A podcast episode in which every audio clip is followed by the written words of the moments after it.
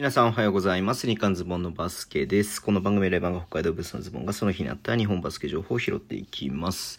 えっ、と、4月の2日号ですね。はい。えー今日ね、代表戦やってましたけれどもね、えっ、と、YouTube の方で話しますので、そちら見ていただけると嬉しいです。あとね、波里成人くんのね、え群馬クレーンサンダーズの、えっ、とね、移籍に関しても話しますので、そちら見ていただけると嬉しいです。えっ、と、ちょっとね、ビリーグの話ではないですけれども、馬場雄大選手ね、はい。えっ、と、ゴールデンステートウォリアーズからね、えっ、と、サマーリーグにね、参加しているということで、初戦になりましたけれども、えサクラメントキングスとの試合、えっ、とね、途中出場で、えっ、と、4、4得点かな ?4 得点4リバウンドかな？あ、2リバウンドかな？うん。はい。えっ、と、ね、前半途中から出てきたんだけども、ここで得点はなかったけれども、えー3クォーターね、また途中から出てきて、えっ、とね、ファールもらってフリースロー2本を決めて、えーで、その後ね、ドライブ、ね、なんか馬場君らしいなんかね、こう右、左のウィングからね、右側に切り込んでいくようなドライブからレイアップを決めてね、うん。4点挙げたというところです。4得点2リバウンドだね。やっぱりね。はい。まあ、チームとしてはね、ちょっと負けてしまいましたけれども、はい。まあ、これね、勝ち負けもそうですけど、まあ、アピールだったりとかね、まあ、トライアウトみたいな部分がすごく大きいんで、はい。えー、まあ、だから、こうね、よりチームで中心選手となってね、活躍してもらって、NBA のね、道ね、ね、掴んでほしいなっていうふうに思って、はいます。はい。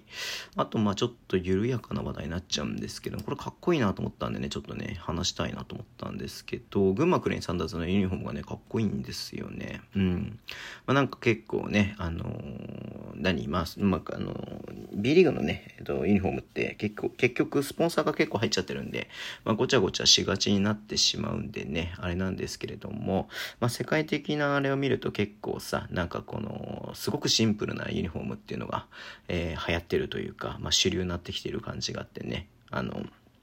特に NBA とかだと。うん。で、まあ、たまにね、すごい装飾が施された、なんかいろんな、ね、他のエディションのね、えっ、とね、ユニフォームとか出ますけれども、まあ、ね、スポンサーが入っては、オープンハウスってね、かなりでかく入ってはいるものの、うん。まあ、すごくね、変、変になんか、なんかよくわかんない装飾が入ってるチームとかもあるじゃないですか。僕あんまああいうの好きじゃないんですけれども、別にね、どこがどうだとは言わないけれどもさ、うん。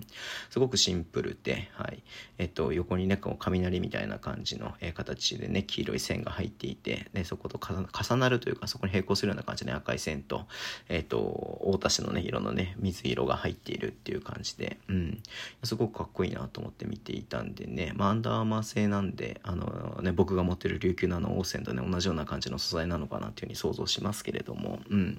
はい、えー、すごくいいなと思ってます。まあ、結構ね、いろんなチームがユニフォームね、えっ、と、ね、えー発表したりとかしてますし、あ、そうだそうだ、今日出てたけれども、滋賀がね、あの、リブランディングっていうことで、まあ、あの、ロゴとかまた新しくするのかなっていうふうに思うんでね、まあ、それをなんか、ん？いつだっけ ?5 日だっけ ?6 日だっけ？なんかね、発表するとかって書いてあったんで、どんどんやっていった方がいいと思うんだよね。結局、ね、そのミニマルデザインみたいな感じで、あの、なんつうのかな、その、こう、平坦な感じと言いますか、なんか結構ね、ごちゃごちゃしたデザインじゃなくてね、今、群馬もね、まあ、大田に移って昨シーズンから、はい、変えたりとか、あと、ま千葉もね、ロゴを変えたりとかしたじゃないですか。まあ、あんな感じでシンプルなえロゴになるのかな？え、あ、そっか、これさい直近だとあれか。えっと、広島もそっか、え、変えましたよね。広島のはちょっととよくわかんまあ、トンボなんだろうけどね、あのバスケットボールの絵がなんかちょっとあれだなって思ったんだけどさ、うん。はい。えっ、と、まあ、滋賀も変わるみたいなんで、まあ、どんどんね、そういう感じで変えてって、まあ、もちろん伝統だったりとかさ、そういうのはすごく大事なことではありますし、親しみがね、今まであったっていうのは十分わかるんですけれども、うん。まあ、時代はね、どんどん変わっていきますんで、はい。えーね、滋賀の新しいリブランディングもね、新しいリブランディングとかしいね、リブランディングもね、ちょっと楽しみにしたいなというふうに思っています。はい。そんなこんなでなんやかんやいろいろ喋っちゃいましたけれども、終わりにします。Twitter でも一応配信します。ぜひフォローお願いします。一応毎日やってます。ラジオトークのアプリで聞いてる方はとボタンを押してください。では、今日もお付き合いいただきありがとうございます。それでは、いってらっしゃい。